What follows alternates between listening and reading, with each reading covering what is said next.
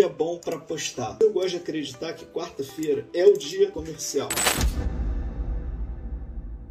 Quinta, ótimo também, excelente dia. Você pode falar de programação para o final de semana. Terça é bom? Terça é bom também, mas geralmente quando a gente faz um, uma atividade social, tipo crossfit, tem muito aquele quadro terça e quinta à noite, terça e quinta de manhã. E o que, que a gente entra aqui na segunda e nos outros dias? Cara, segunda é o dia extremamente né, motivacional, frases, insights. Sexta-feira, a pessoa já tá com a mentalidade no, no final de semana. O que a gente chama de post sextou, cabe, cara, que coisa, apelo emocional, desafios. Domingo é fantástico.